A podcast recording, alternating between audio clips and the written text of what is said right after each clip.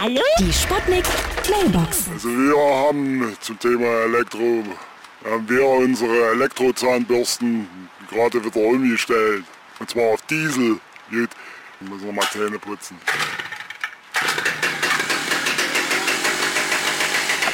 Ja, also mit unserem Elektroauto, da müssen wir nicht mehr zum Laden fahren. Wir, wir haben nämlich jetzt äh, einen Adapter fürs Auto geholt. Da, da kann man direkt am Zigarettenanzünder laden. Was man da spart, auch wenn man in der Zeit nicht rauchen kann. Ja?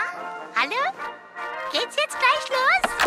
So ein Scheiß Mist. Der ratzt. Ja, ein elektrisches Flugzeug.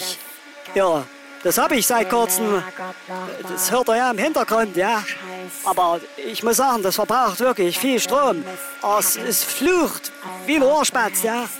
So ein Scheiß durch.